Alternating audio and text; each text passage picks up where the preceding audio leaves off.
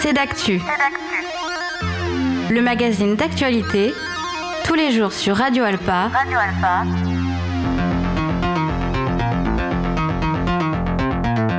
Présenté par Robin Hulin. Bonjour à tous et bonjour à toutes et bienvenue dans ce nouveau numéro de Cédactu. Au programme aujourd'hui, une mobilisation et une opération coup de poing le vendredi 26 janvier. C'était avec des parents d'élèves pour dénoncer la fermeture de classe et c'était devant l'école maraîcher à Saint-Marceau. On en parle en première partie d'émission.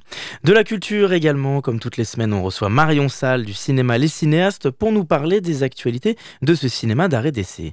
On parlera de politique aussi avec le vote du budget pour le département de la Sarthe. C'était ce vendredi 26 janvier et le conseil départemental se réunissait à l'abbaye royale de l'Épau pour débattre et présenter le budget 2024 et nous y étions. Et enfin, pour finir cette émission, nous serons avec notre chroniqueuse Nabila Duluard pour parler des événements à venir pour l'espace de vie sociale de la MJC Prévert. Voilà pour les titres aujourd'hui.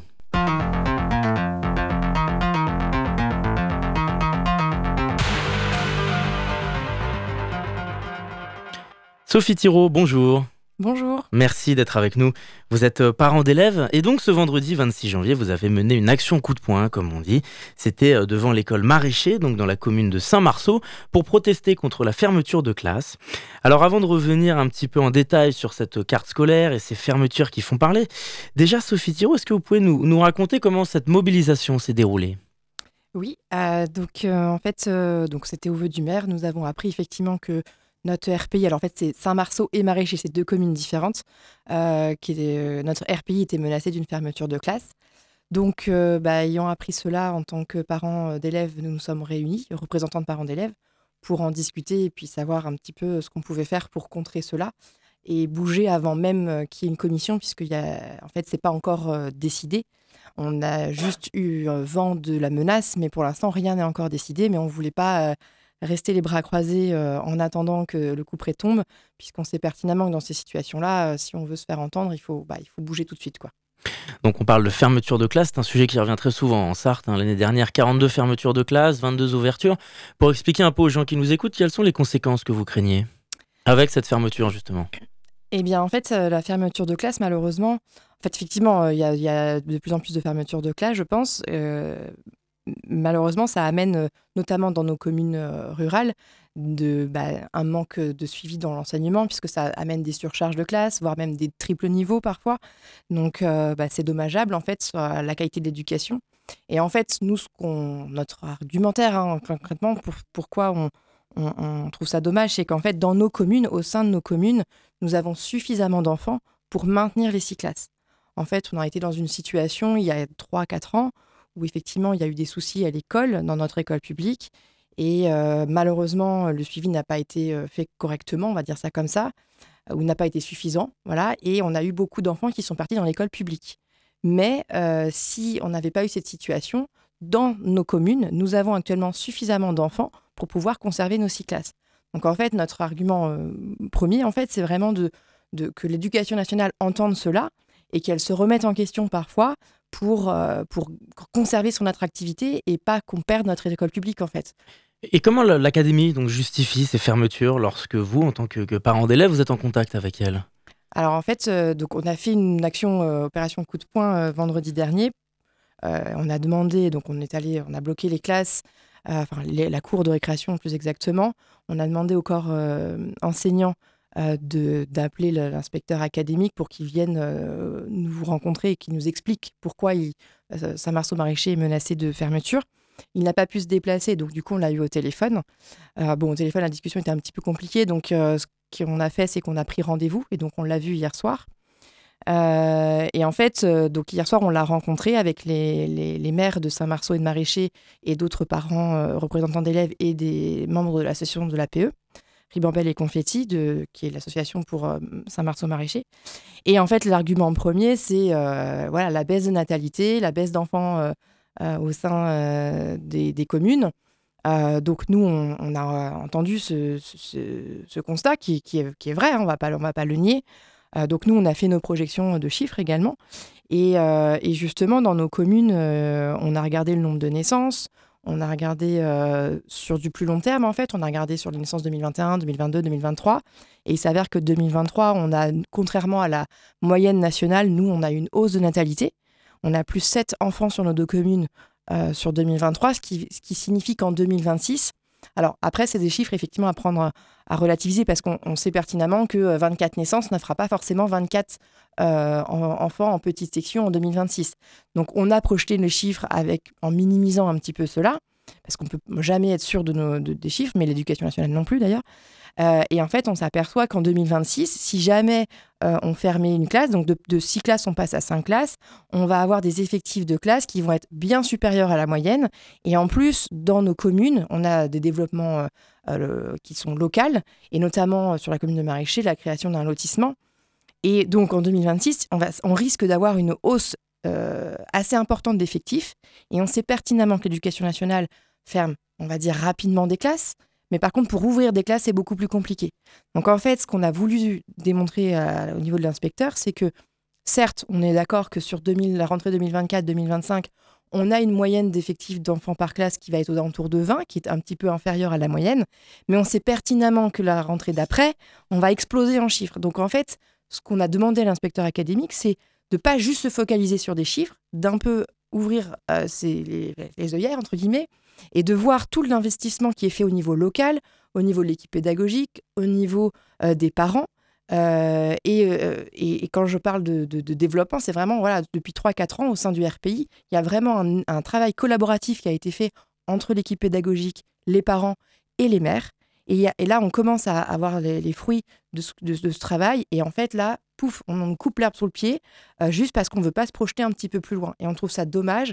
On pense que ça va avoir plus d'effets négatifs que de positif. Parce qu'une des conséquences que vous craignez, c'est un manque de professeurs et simplement de, moyens, même techniques, alloués à cet établissement. Alors, les moyens, on a ce qu'il faut parce que ah justement, dans les communes, ils ont, euh, que ce soit Saint-Marceau ou Maraîcher, ils ont fait de gros efforts euh, budgétaires parce que l'école de Maraîcher est, un établissement qui est quasi neuf, on va dire ça comme ça. Euh, au niveau de Saint-Marceau, c'est pareil, il y a eu des travaux faits à l'école. la commune de Saint-Marceau, il y a un musée microfolie qui était subordonné, en fait, c'était une subvention entre l'État et l'école. Donc en fait, la, commune a joué le jeu. L'école nous a dit que si on voulait cette subvention, il fallait qu'il y ait un conventionnement avec l'école, donc ce qui a été fait. Il y a un, pôle sportif qui a été créé pour justement attirer et rendre attractif nos communes rurales, plus attractives, euh, pour le développement culturel et donc sportif des enfants. À Maraîcher, c'est pareil, il y a eu beaucoup de projets de mis en place et il y aura également un projet de pôle sportif sur Maraîcher avec, euh, avec euh, une salle de tennis de table, de judo et de tennis. Et donc, voilà, en fait, les communes investissent énormément, surtout pour des petites communes comme ça, c'est des efforts assez conséquents qui sont financés en partie par l'État, parce qu'il y a beaucoup de, subventions. Et euh, en contrepartie, l'école, en fait, ne regarde pas tout ça. L'école, elle reste euh, voilà, au sein de l'éducation nationale, mais n'ouvre pas ses yeux. Et on trouve dommage, parce qu'on pense vraiment que l'école, ça doit être un partenariat entre les parents, l'équipe pédagogique et les, développements euh, locaux. Et donc sur ce regard de l'académie, de l'éducation nationale, vous avez le sentiment qu'il y a dans un territoire rural comme la Sarthe, avec une certaine inégalité territoriale simplement, entre les villes, les métropoles et les territoires plus isolés, les communes plus isolées, avec euh, une gestion différente qui va à deux vitesses? Alors, je ne sais pas si ça va de, vitesse, je n'ai pas suffisamment de compétences pour analyser cela. Ce que je sais, c'est que euh, nous avons rencontré l'inspecteur académique hier soir qui nous a clairement fait comprendre que pour lui, il y avait trop d'écoles euh, en France euh, et qu'il fallait plus centraliser, alors que nous, on est attachés à nos écoles rurales. Et voilà, je pense que c'est important parce qu'on sait pertinemment que dans un village, s'il n'y a pas d'école, bah, c'est la mort d'un village. Il y a aussi des questions de déplacement derrière qu'on ne prend pas assez en compte si jamais vos enfants sont obligés d'aller au Mans, dans la commune plus proche. Bah, tout à fait. Enfin, voilà. Et puis, encore une fois, dans notre situation, euh, on a suffisamment d'enfants pour conserver les six classes de notre école publique. La difficulté a été l'attractivité de l'éducation nationale à un moment donné.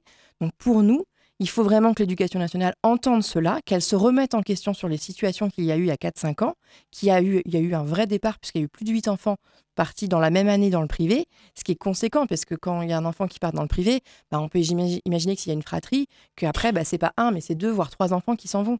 Et en plus, cet effet-là est un effet pervers parce qu'on sait qu'on paye deux fois le service public. Enfin l'État, et, nous, contribuables, parce qu'en fait, les enfants qui sont dans les écoles privées, les communes aux alentours doivent, elles, payer un forfait communal pour tous les enfants qui sont dans l'école privée. Donc en fait, on paye deux fois, c'est complètement ridicule, alors que si on a un bon suivi dans notre école publique, eh ben, il n'y a pas de raison qu'on ne puisse pas maintenir nos six classes. Alors, quelle suite vous comptez donner à cette euh, situation, à cette mobilisation? Donc, la suite au rendez-vous d'hier euh, avec l'inspecteur académique, où on a souhaité, avec les parents d'élèves et avec les maires, euh, lui, lui montrer tous nos arguments. On souhaite qu'il puisse, au sein de, la commission, parce qu'en fait, il va y avoir une commission qui va être faite pour savoir effectivement, qui va donner la liste de toutes les écoles dans le département qui, sont, qui vont effectivement sont menacées d'être fermées. Et ensuite, euh, donc cette commission, elle devait avoir lieu le 1er février, mais alors là, j'ai pas toutes les infos. A priori, il y a eu des décalages de date, mais là, je ne suis pas au courant. Euh, donc, il y a une première euh, commission, puis une deuxième où là, on acte définitivement ceux qui sont sur les listes, lesquels effectivement vont fermer ou pas.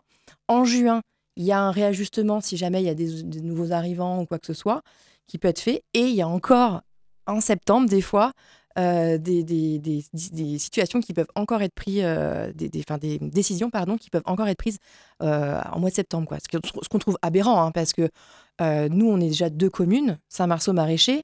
On imagine que, je sais pas, en septembre, moi, mon enfant, il est sur l'école de Maraîcher, donc moi, je suis habitante de Saint-Marceau, je dois réserver le quart. Donc, si on nous annonce, par exemple, l'école, la, la classe ferme et que du coup, c'est rapatrié sur Saint-Marceau, enfin, la logistique, c'est n'importe quoi. Enfin, donc, à un moment donné, je pense que déjà, ils doivent, une fois qu'ils ont acté en juin, il faut qu'ils actent définitivement si c'est fermé. Euh, mais il ne faut pas euh, des allers-retours comme, ça. Enfin, voilà. Et puis, il faut, essayer de. Bah, on veut absolument qu'ils prennent en compte tous les arguments et pas juste leurs chiffres sur une année, qu'ils prennent au-delà de cela. Ça, c'est important. La semaine dernière, sur notre antenne, on a fait un débat dans l'émission Place au débat sur l'éducation nationale. Et on avait sur notre antenne Fabien Estelano, qui est donc vice-président de la FCPE en Sarthe, donc la FCPE, l'association euh, des parents d'élèves, qui lui avait le sentiment qu'on ne prend pas assez euh, en compte la parole des parents. Alors, sans avoir un, engagement forcément associatif, militant, politique officiellement comme la FCPE, est-ce que vous avez ce sentiment, vous, qu'on ne prend pas assez en compte euh, la parole, qu'on n'écoute pas assez les parents d'élèves l'institution globale de, l'éducation nationale qui ne s'intéresse pas assez au, regard et, donc notamment à certaines mobilisations comme ça? Alors, ça dépend à quelle euh, échelle on est et ça dépend certainement des départements dans lesquels on est. En tout cas, nous, euh, au sein de l'équipe pédagogique et les parents, il y a un travail qui a été fait. Maintenant, effectivement, là, avec, euh, avec l'éducation nationale, on va dire plus haut niveau, là, effectivement, en tant que parent, on a l'impression que ben, on ne sert à rien, alors que pourtant, on sait que l'éducation de nos enfants, c'est vraiment les deux ensemble. Et là, euh, nous, on a vraiment senti hier soir euh, avec l'inspecteur académique que la prise en compte du développement local, l'engagement pédagogique des équipes euh, ou l'engagement des parents n'était pas pris en compte. C'était pour eux, enfin, ils nous expliquaient que ce n'était pas un critère objectif et qu'ils ne prenaient comme critère que les effectifs voilà, sur l'année prochaine. Alors, ils nous expliquaient qu'ils prenaient sur 8 ans, mais en réalité, quand on va plus loin et qu'on creuse, bah, quand je lui, je lui ai remontré que qu'en 2023, il y avait eu 24 naissances, euh, ils ne le prenaient pas en compte. Donc, euh, c'est ça qu'on trouve dommage. C'est effectivement, on trouve que l'éducation nationale reste euh, au sein de l'éducation nationale et se contente du minimum.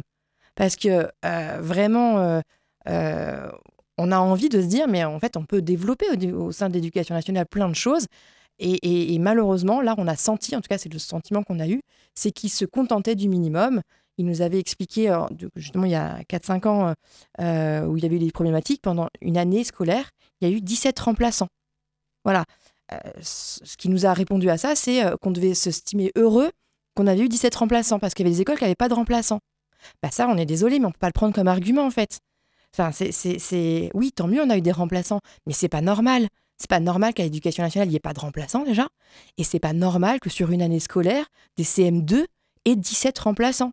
Et voilà, et, d'après lui, on devait s'estimer heureux. Bah non. C'est un désintérêt de vos revendications que vous ressentez avec l'académie? Alors, je ne voudrais pas généraliser. Hein. Là, on a eu un propos avec une personne. Mm. Je pense que justement, après, il va falloir qu'on aille voir d'autres personnes, d'autres commissions. Peut-être qu'on aille plus loin au niveau national.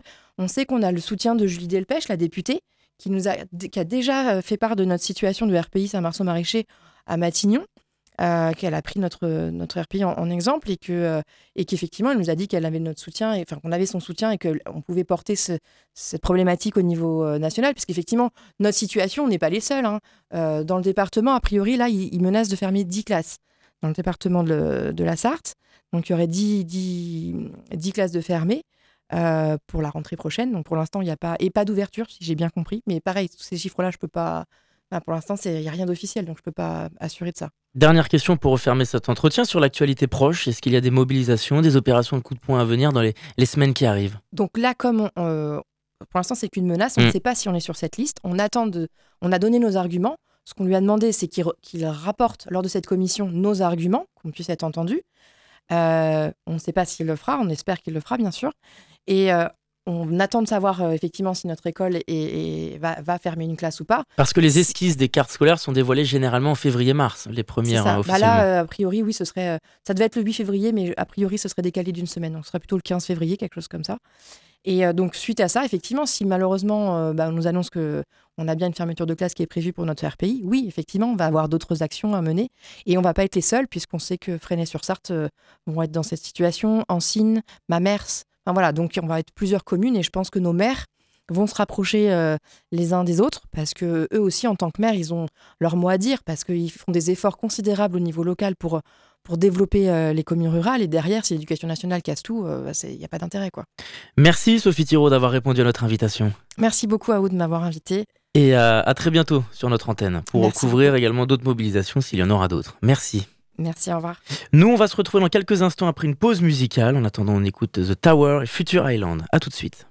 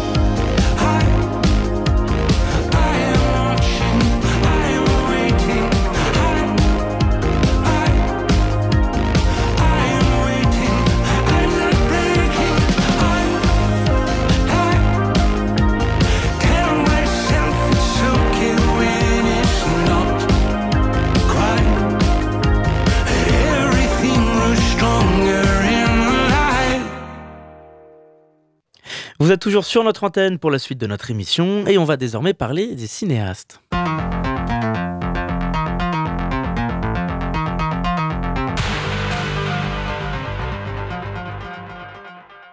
Bonjour Marion Salle. Bonjour Robin. Comment allez-vous? Écoute, ça va.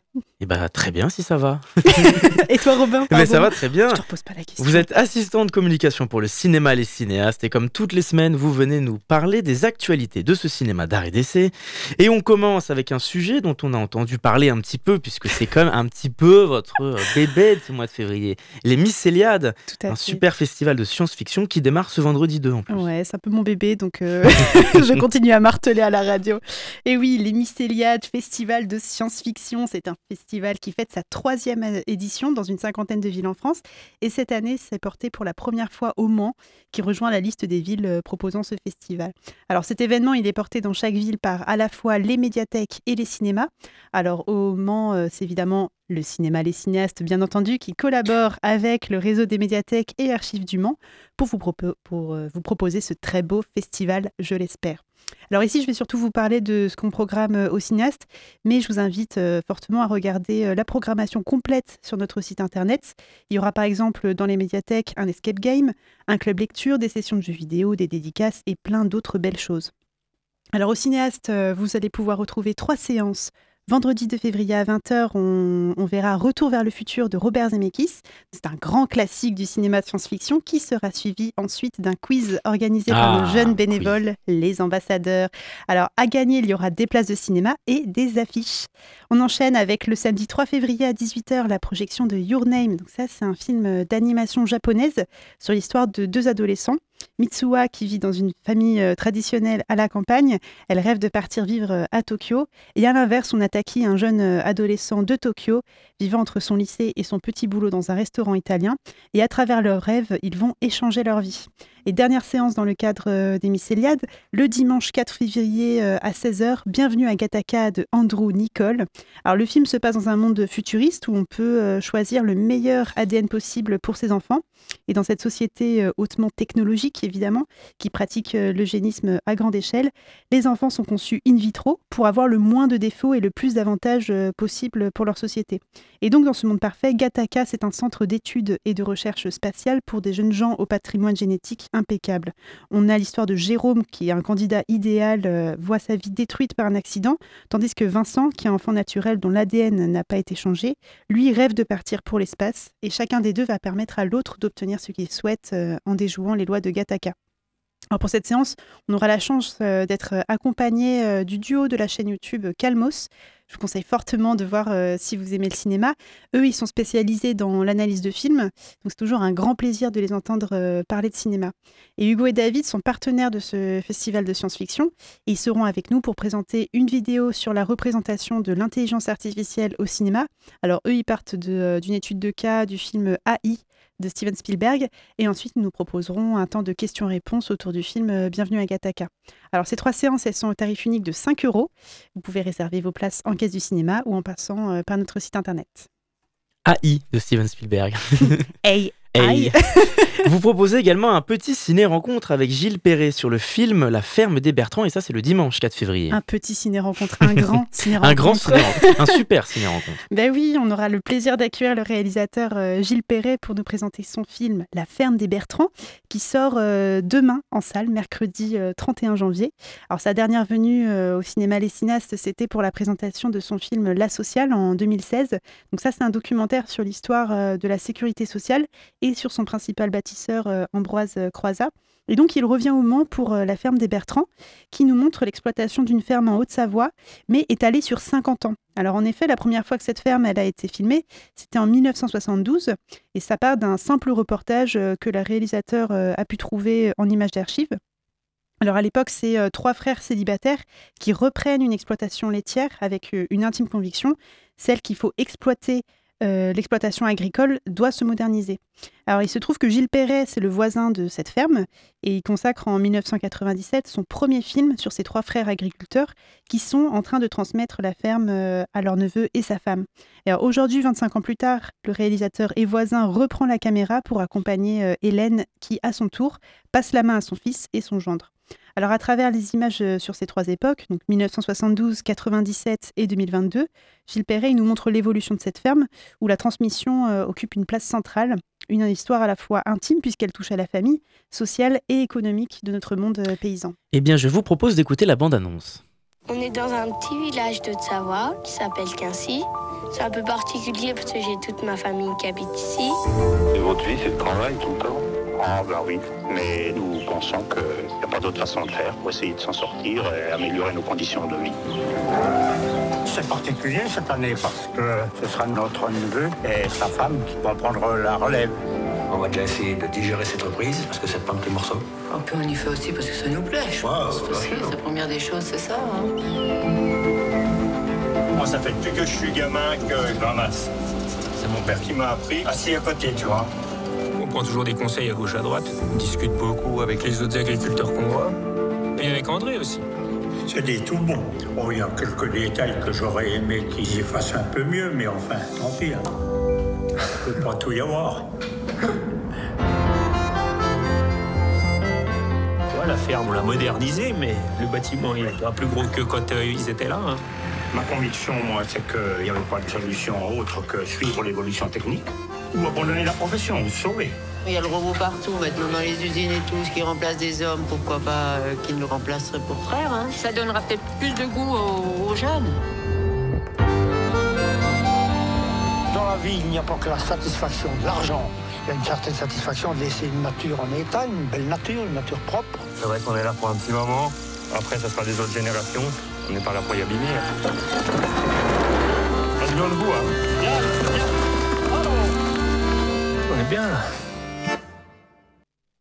Voilà, on vient d'écouter la bande-annonce de euh, La ferme des Bertrands euh, euh, dans le cadre d'un ciné-rencontre avec le réalisateur Gilles Perret. Donc on vous donne rendez-vous le dimanche 4 février à 18h pour cette projection La ferme des Bertrands. On vous conseille évidemment de réserver.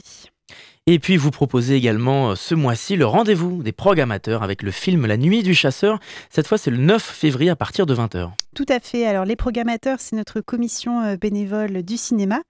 Euh, on vous invite le vendredi 9 février à 20h au Cinépoche et pas au cinéaste. Donc, le Cinépoche, c'est la salle de cinéma de la MJC Jacques Prévert dans le Vieux-Mans pour la projection du film culte La Nuit du Chasseur. Il est désigné comme étant le deuxième plus beau film de tous les temps par les cahiers du cinéma. Il est réalisé en 1955 par euh, Charles Lawton et ce thriller se passe aux États-Unis pendant la Grande Dépression. On y suit un révérend autoproclamé, aussi fascinant qu'il est inquiétant. Il poursuit deux enfants dont le père vient d'être condamné pour vol et meurtre. Avant son incarcération, le père avait confié aux deux enfants 10 000 dollars dont ils ne doivent révéler l'existence à personne. Pourchassé sans pitié par ce pasteur psychopathe qui dissimule ses intentions sous des airs de bonne morale, ces enfants abandonnés à eux-mêmes se lancent sur les routes. Alors pour assister à la projection, les tarifs vont de 5 euros pour les moins de 26 ans à 7,50 euros en tarif plein. Et si vous souhaitez réserver, vous pouvez adresser un mail à commissionprogrammateur-les-cinéastes.fr. Si vous oubliez cette information, n'hésitez pas à faire un tour sur le site des cinéastes www.les-cinéastes.fr. Toutes les informations sont écrites. Et l'autre événement de ce mois de février, on en a parlé avec Franck Ravenel et Delphine Bruno sur notre antenne, c'est le festival du cinéma italien. Tutti al cinema. Alors attention euh, Marion, parce Ah que oui. Franck Ravenel est sensible à l'accent italien. Je Tutti sais, al cinema. ça fait six ans que je suis là, six ans que je me prends cinéma tous les ans. T'inquiète pas, j'ai noté. Tutti al cinema. Et il m'a dit que j'avais un très bel accent, alors je suis content. Oh Mm. Eh ben écoutez, Je vous attends au tournant euh, vous notez. Et oui, donc on accueille l'association Dante Alighieri, notamment avec Franck Ravenel, en partenariat avec les cinéastes qui organisent leur huitième édition du Festival du cinéma italien, Tutti al Cinema. C'était bon? Parfait, c'est parfait. Alors, ce festival, il se donne pour mission de faire découvrir des films peu présentés dans la programmation euh, des cinémas français. Si elle n'a pas de thématique particulière, elle se veut quand même éclectique et représentative de la vitalité euh, du cinéma italien. Alors, cette année, vous pourrez découvrir neuf films, dont euh, un film de patrimoine qui sera d'ailleurs en film d'ouverture le vendredi 9 février à 20h. C'est Senso de Lucchino, euh, Lucchino Visconti. J'essaye de bien le prononcer. Lucchino. Visconti peut-être? Peut-être, j'imagine. Lucchino, bon, bon, je... Vous choisirez. hein. On a peut-être des, des- des auditeurs euh, bilingues et italiens qui sont peut-être consternés. Eh, n'hésitez pas à appeler. Appelez- Appelez-nous, oui. Donc Senso de je vais pas le répéter, sorti en 1954. Alors ce film il nous plonge en 1866 alors que la révolte gronde en Italie contre l'occupant autrichien. La comtesse Livia Serpieri s'inquiète pour Roberto, son cousin, qui a eu la mauvaise idée de provoquer en duel un fougueux officier autrichien. Alors à retrouver également un thriller milanais sur fond de corruption avec la reprise du film Dernière nuit à Milan qu'on avait eu cet été. Autre film en reprise, vous pourrez retrouver Le Colibri qui est l'adaptation euh, du roman de Sandro Veronesi. Et au-delà des films en reprise, c'est aussi l'occasion de sortir des films qui n'ont pas pu trouver euh, leur place en France, comme par exemple Amusia, le premier long métrage euh, du réalisateur Marescotti Rouspoli, avec en tête d'affiche Fanny Ardant sur le phénomène de la musique, une anomalie euh, neurologique qui empêche la personne qui en souffre de comprendre, d'interpréter et d'apprécier la musique. Alors ce film Amusia, c'est l'histoire d'amour entre une femme qui fuit la musique et un garçon qui survit grâce à la musique. On aura aussi en avant-première Il reste encore demain de Paola Cortellesi. Donc ça, c'est une comédie euh, satirique décalée sur la condition féminine d'après-guerre. Bon, je ne vais pas pouvoir vous faire la liste de tous les films. Vous pourrez découvrir toute la programmation sur notre site internet, je rappelle, www.les-cinéastes.fr. Et il y a une offre intéressante puisque pour voir euh, avoir le pass, c'est 30 euros le pass pour l'ensemble de l'événement. Voilà, pour 5 séances. 5 séances, pardon, 5 séances, oui, Sinon, 30 euros. tout le reste des séances, si Ah. vous voulez aller à une ou deux séances, c'est le tarif habituel euh, du cinéma. Et il y a 9 films au total. Voilà. Merci beaucoup Marion Salle. Merci Robin. On vous retrouve la semaine prochaine, même lieu, même heure. Et nous, on va se retrouver dans quelques secondes pour la suite de notre émission.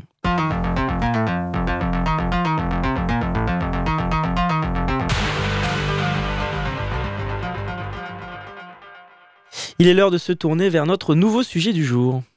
Ce vendredi 26 janvier, le conseil départemental se réunissait pour le débat d'orientation budgétaire à l'abbaye royale de l'Épau. Au programme, 115 millions d'euros d'investissement, avec un budget en forte hausse concernant l'enfance notamment. Christophe Rouillon, maire de Coulennes, mais également élu du groupe d'opposition socialiste, exprime son regard sur ce budget 2024 qui manque selon lui clairement d'ambition. Bah moi, je trouve que, une fois n'est pas coutume, hein, c'est que le département euh, ne fait pas preuve d'audace, n'ose pas suffisamment. D'ailleurs, le président du département, Dominique Lemener, a commencé son discours en disant euh, que sa maxime était euh, prudence et mère de toutes les sûretés.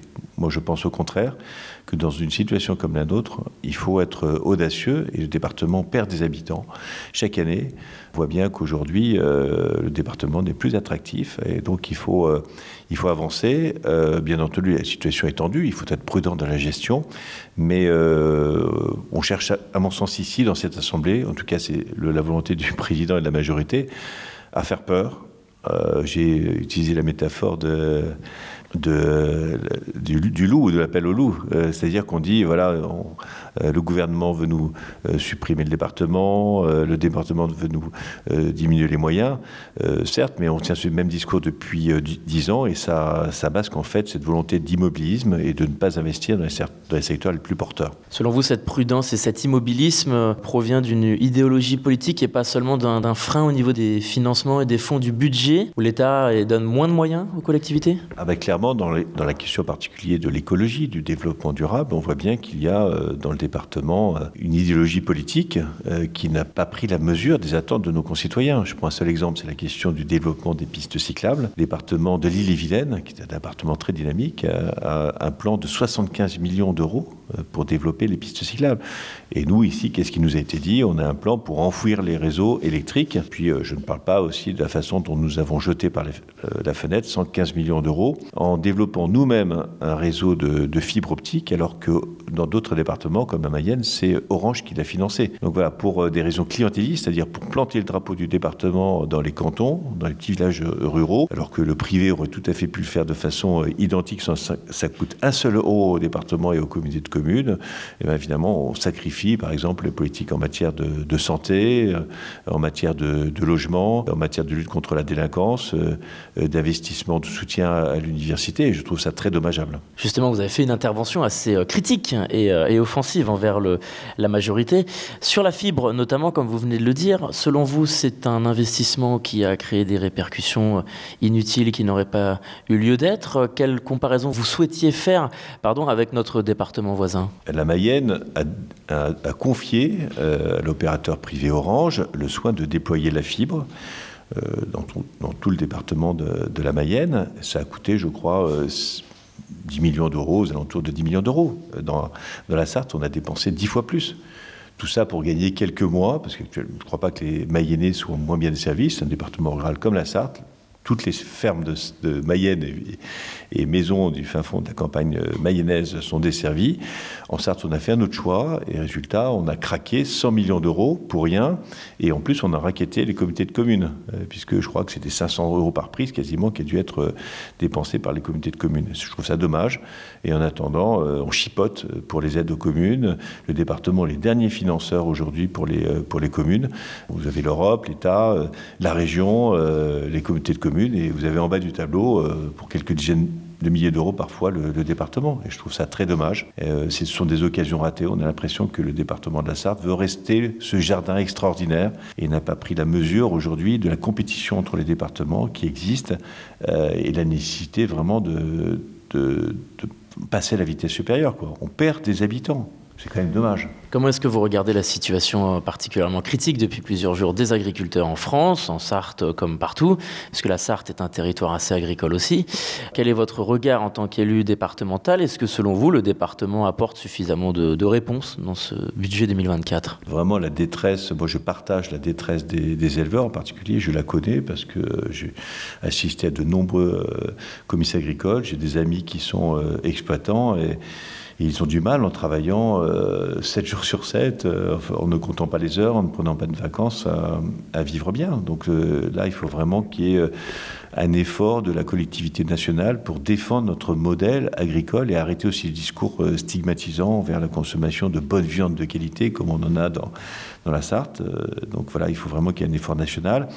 Il faut faire attention à ne pas tomber d'un extrême à l'autre parce que euh, aujourd'hui, on a quand même la chance d'avoir euh, la PAC, la politique agricole commune, qui soutient les agriculteurs. Sans la PAC, on voit bien ce qui se passe en Angleterre, l'agriculture serait dans une situation effondrée, ce qui n'est quand même pas le cas aujourd'hui. Donc il faut, euh, à mon sens, rétablir un rapport de force entre les, les éleveurs euh, les grands, les industriels qui produisent en particulier les, intrants, euh, euh, également le monde de la, distribution. Il faut aussi enseigner à la consommation de qualité, peut-être en moins grande quantité. Il faut voilà, soutenir à chaque fois que c'est possible euh, les investissements euh, des euh, agriculteurs et puis aussi l'installation des, jeunes et aussi, à mon sens, plafonner aussi la PAC pour qu'il y ait plus de justice. Parce que quand on voit que des agriculteurs de la Beauce touchent des aides de l'Union européenne alors qu'ils ont en plus les éoliennes qui leur apportent parfois jusqu'à 10 000 euros par, par bah, je trouve ça choquant. Il y a aussi des inégalités très fortes dans le monde agricole. Il faut s'y attaquer et euh, rétablir de la justice, soutenir le monde agricole parce que c'est notre euh, identité française et également ça doit être notre souveraineté européenne. Gilles Proust, le maire communiste d'Alonne et membre du deuxième groupe d'opposition, donne lui aussi son ressenti sur ce nouveau budget. Même s'il prend en compte les difficultés budgétaires et financières et les moyens alloués aux collectivités locales, selon lui, le département manque de justesse et de force sur certains points. Nous en sommes là euh, au débat d'orientation budgétaire. C'est-à-dire que le budget, nous le voterons dans un peu plus d'un mois. Mm. Euh, bien sûr, il y a des choses, il y a des axes euh, incontournables pour quels que soient les conseils départementaux et, quelles que soient les sensibilités, donc ils s'imposent. Mais je fais, avec mon groupe, nous pensons que sur un certain nombre de thématiques, l'argent qui pas en augmentation parce qu'il y a les baisses de dotation de l'État, il n'y a plus d'autonomie, surtout pour les collectivités, euh, pour être orienté avec plus de force sur un certain nombre de, secteurs. Euh, sur les questions de solidarité, par exemple, euh, il faut plus accompagner, il nous semble, les associations telles les Restos du Cœur, le Secours Populaire, le Secours Catholique, qui font un travail remarquable, qui sont souvent en difficulté, qui voient de plus en plus de gens venir à leur, à leur distribution, donc en termes de fonctionnement, en termes d'équipement, véhicules ou de locaux.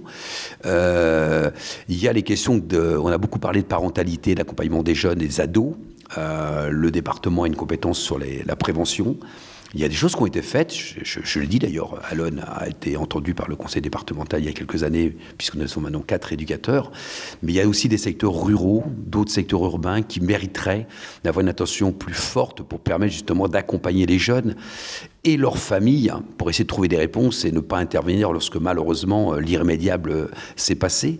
Euh, on aura aussi des questions sur la question de, de, l'éducation, comment mieux accompagner les, les, les, là aussi les parents, le travail dans le lien, la responsabilité de l'État bien sûr en termes éducatifs, mais il va falloir mettre en place par exemple la promesse du, du président de la République ouverture des collèges de 8 à 18 heures. Comment cela va se traduire? Qui va payer? Quelles actions vont être faites? Quel accompagnement des associations qui interviendront? Certainement, vous voyez, donc, il y a, beaucoup de sujets où on pourrait, où le conseil départemental pourrait être beaucoup plus euh, encore impliqué qu'il ne l'est aujourd'hui. Sur cette question des collèges, de ces nouvelles horaires, de semaines euh, plus chargées, c'est une charge supplémentaire selon vous pour le, département, puisque le collège rentre directement dans ses principales missions? On sait toujours comment ça se termine les propositions euh, gouvernementales, c'est qu'ils font des promesses, puis après ils se retournent vers les collectivités, les communes, les conseils départementaux, voire les conseils régionaux pour, euh, en gros, mettre la main à la poche pour permettre de mettre en place des actions concrètes. Quoi. Donc c'est, là, il y, a effectivement un, vrai problème auquel sont confrontés l'ensemble, euh, l'ensemble des collectivités de ce pays. Vous avez pris la parole pour donner quatre propositions sur ce volet euh, solidarité santé, et notamment vous souhaiteriez la, venue de la ministre de la Santé qui dispose d'un très gros euh, ministère. Euh, sur quelle thématique, selon vous, son intervention doit porter aujourd'hui dans les, secteurs essentiels en Sarthe? Bah, le constat qui est partagé par, euh, par tous les élus, hein, quelle que soit leur sensibilité, c'est qu'on a une situation très, très, très dégradée de la santé dans les départements, que ce soit en termes de, médecine générale, que ce soit en termes euh, d'hôpitaux, que ce soit en termes de la santé mentale. Hein. Euh, il y a une nouvelle ministre, qui a un portefeuille effectivement entre emploi, santé, solidarité qui est vaste.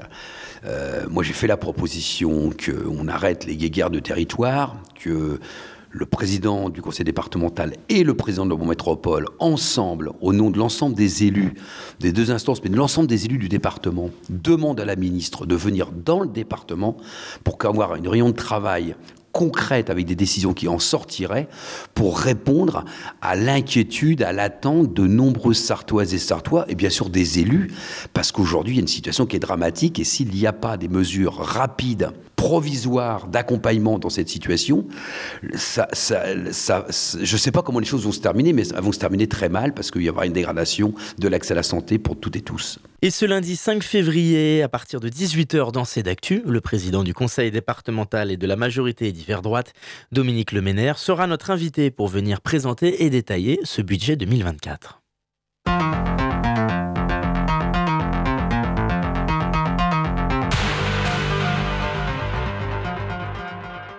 Pour terminer cette émission, on accueille une nouvelle chroniqueuse. Bonjour Nabila Duluar. Bonjour. Comment allez-vous? Bien, merci et vous, Robin? Mais Ça va très bien. Super. Vous êtes animatrice socioculturelle pour l'espace de vie sociale de la MJC Prévert. Et justement, on va s'intéresser aux différents événements à venir. On commence avec un ciné-famille au cinéaste. Ce sera ce mercredi 31 janvier au matin. C'est ça. Donc, c'est une séance qui est consacrée aux enfants, accompagnés d'un adulte. Et ce sont des films ou des courts-métrages qui sont euh, adaptés. L'accueil se fait dès 9h30 pour une séance à 10h, avec au programme Léo, la fabuleuse histoire de Léonard de Vinci. Donc c'est à partir de 6 ans, et ces séances sont toujours suivies d'un temps euh, d'animation. Super, et donc ce, ce, mercredi 31 toujours, il y a de 14h45 à 16h45, donc l'après-midi, on a une sortie au musée de TC. Oui, on a alors c'est en partenariat avec les musées du Mans et c'est dans le cadre des sorties culturelles qu'on propose depuis trois ans. Donc l'idée, c'est d'emmener les publics vers les lieux culturels, mais aussi de leur faire découvrir de nouvelles activités. Au programme de cette sortie, ça va être de l'initiation à la gravure.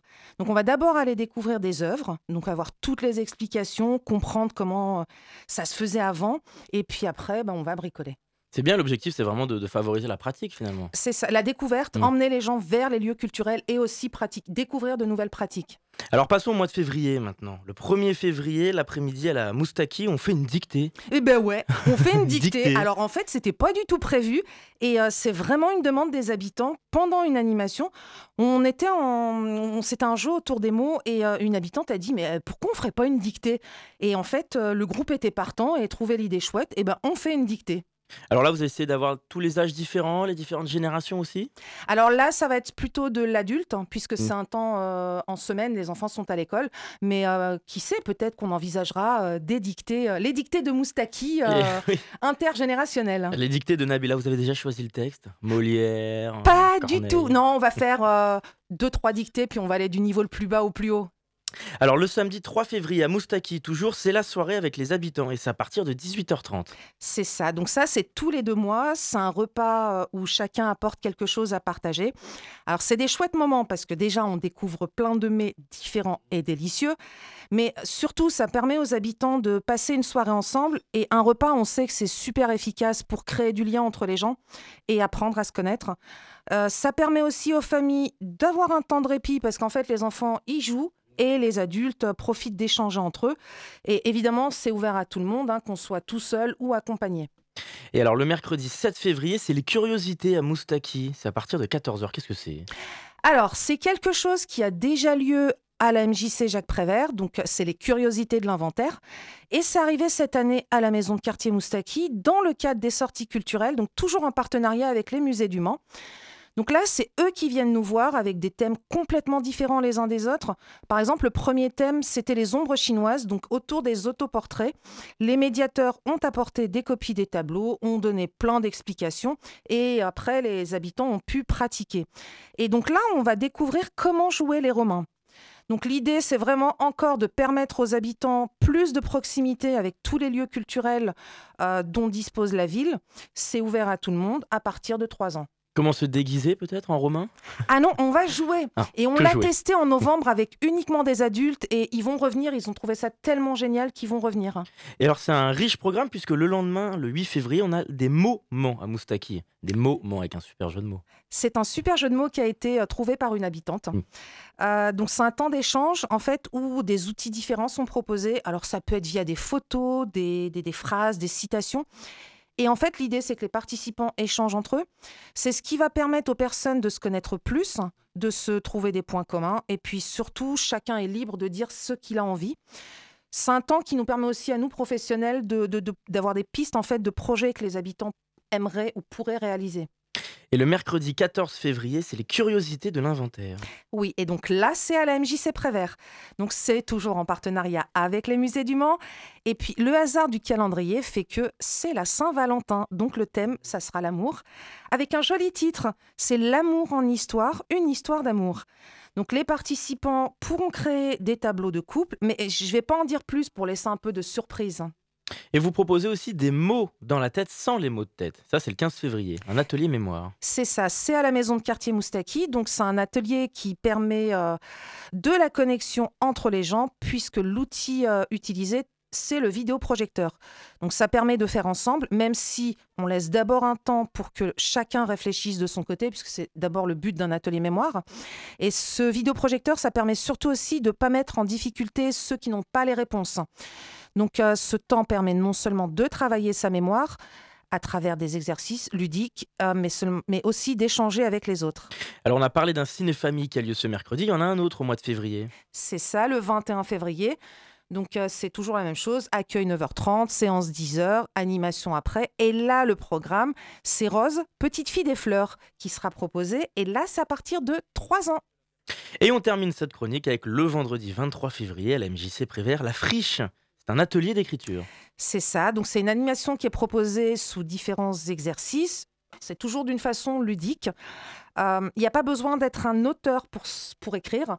Et euh, moi, j'ai envie de dire aux gens euh, voilà, qu'il faut oser parce que tout le monde en est capable. Comment est-ce que c'est animé un atelier comme ça, d'écriture? Comment est-ce qu'on transmet ça? Alors c'est mon collègue le fait à travers différents exercices. il les emmène. Euh, ça peut être des mots qui sont piochés, écrire une histoire avec, ça peut être collaboratif, ça peut être individuel. Tout dépend en fait de l'atelier en question. Est-ce qu'il y a des informations pratiques à redonner aux gens qui nous écoutent? Alors, euh, toutes les animations sont soumises à inscription. Ça nous mhm. permet, nous, d'avoir une jauge. Donc, euh, pour tout ce qui est animation à la MJC Prévert, il faut téléphoner au 02 43 24 73 85. Pour ce qui est des animations à Moustaki, il faut téléphoner au 09 81 41 49 32. Merci beaucoup Nabila. Merci Robin. On vous retrouve le mois prochain sur notre antenne. Avec plaisir. Animatrice socio-culturelle pour l'espace de vie sociale de la MJC Prévert. À bientôt sur notre antenne. Et pour terminer cette émission, je suis avec notre cher Charlie Pless, animateur de l'émission L'Amphi. Bonjour Charlie. Comment vas-tu? Bah ça va bien et toi? Bah, Ça va super. Super. Ce petit moment euh, comme ça. Tu es sur notre antenne aujourd'hui. Pourquoi? Pour nous annoncer que ce jeudi 1er février, à partir de 19h, tu seras en direct du Barouf. C'est pas vrai, vraiment? Mais oui, je... Ah, c'est fou. c'est fou. oui, tout à fait, euh, tout à fait. Robin Hulin, je serai euh, au Barouf en live pour la finale du tremplin Éclosion. Qu'est-ce que c'est le tremplin Éclosion? Et ben en fait c'est. Oui, qu'est-ce que c'est le tremplin éclosion? Exactement, oui, je te pique ta ligne, euh, pardonne-moi. Donc en fait c'est un projet tutoré mené par des étudiants de la licence GDSM qu'on commence à connaître un peu à Radio Parce qu'on a fait pas mal. Pas mal de rencontres avec eux. Les études, donc la licence GDSM, c'est licence de gestion et développement des structures musicales. Et donc euh, chaque étudiant euh, en groupe ont à, à, à, produire un, projet tutoré pendant l'année. Voilà. Et ils sont évalués là-dessus. Exactement. Et donc euh, quatre d'entre eux, trois d'entre eux, sont, quatre d'entre eux se sont portés sur le tremplin Éclosion, qui est un tremplin qui permet de découvrir des jeunes artistes tout simplement. Et donc la finale, ce sera ce 1er février, ce 1er février au Barouf. Et l'amphi va faire un peu, on va dire, euh, l'ouverture de cette finale. Et donc, tu seras installé avec la régie mobile, notre cher Romain Alinant, réalisateur technique. C'est ça, tout à fait. Romain qui est d'une grande aide à chaque mm. fois. Euh, et donc, ce sera, je crois que ce sera la première mission de l'Amphi où j'aurai pas à gérer la technique. Ah, ça. va être ça va faire un bien fou. Et du coup, bah, le, programme, c'est euh, tout simplement de, bah, d'accueillir les organisateurs, de parler un peu de euh, bah, comment ils ont fait ça, le tremplin éclosion, tout ça, qu'est-ce que ça leur a apporté en termes d'expérience. Euh, on aura aussi le regard de Nicolas Bongrand, qui est le responsable de la licence et qui va pouvoir nous, nous dire un peu son son, regard. voilà, apporter son regard sur, sur ce projet tutoré que les étudiants ont mené. Et après ça, du coup, on va recevoir un par un les, les finalistes du tremplin, les découvrir un peu, leurs horizons musicaux, leurs inspirations, euh, tout ça, savoir qui ils sont, quoi. Et euh, qu'est-ce que le tremplin euh, leur a apporté? Et puis c'est une première pour toi de faire une émission hors les murs. C'est aussi un, exercice alors, moi qui anime l'émission hors les murs, ouais, c'est la mm. première fois, ouais. ouais. En début d'année, en septembre, j'ai participé à deux ou trois escalpades, mais là c'est la première où c'est moi qui suis au centre, ouais. Eh bien super, merci beaucoup Charlie. Hein, avant de, conclure, peut-être un petit mot sur l'émission de ce soir, de quoi on parle dans fait. Eh bien écoute, euh, on connaît à présent les nominations aux César et aux Oscars. Et, euh, donc en fait avec euh, Marion Salle, ah, Marion, Salle qui nous a pas quitté bien longtemps ce soir.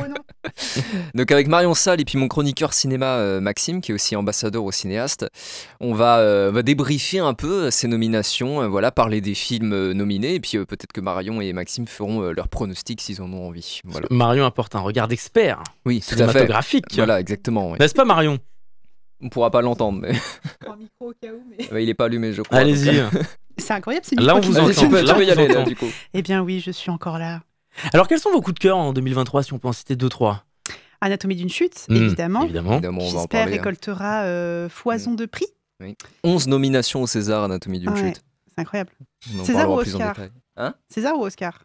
Euh, César. J'ai dit César. J'ai dit César. Parce que 11 nominations au César. Mal, hein, dans le genre, Ouais, mais c'est 11 au César. Aux Oscars, je sais plus. Mais euh, et puis Linda, euh, Maxime qui vient d'arriver, qui panique, qui croit qu'on a commencé l'émission. et puis c'est la fin Linda, de Linda veut du poulet également. Ah ouais, on en avait parlé. Mais je crois qu'il n'y a pas eu de nomination. Si, euh, si, si, si, ah, en film d'animation. Oui, t'as raison. On en parlera juste après dans l'amphi. C'est ça. eh bien, merci beaucoup, Charlie. Merci. Donc, on te retrouve jeudi 19h en direct du Barouf. Et pour ma part, bah, il est l'heure de conclure cette émission. Merci de nous avoir écoutés. Cette, euh, ce programme, vous pouvez le réécouter en podcast sur radioalpa.com et sur toutes les plateformes d'écoute. Je vous retrouve ce mercredi 31 janvier dans Place au débat, on parlera de la mobilisation sociale des centres sociaux. En attendant, je vous dis à très vite sur notre antenne.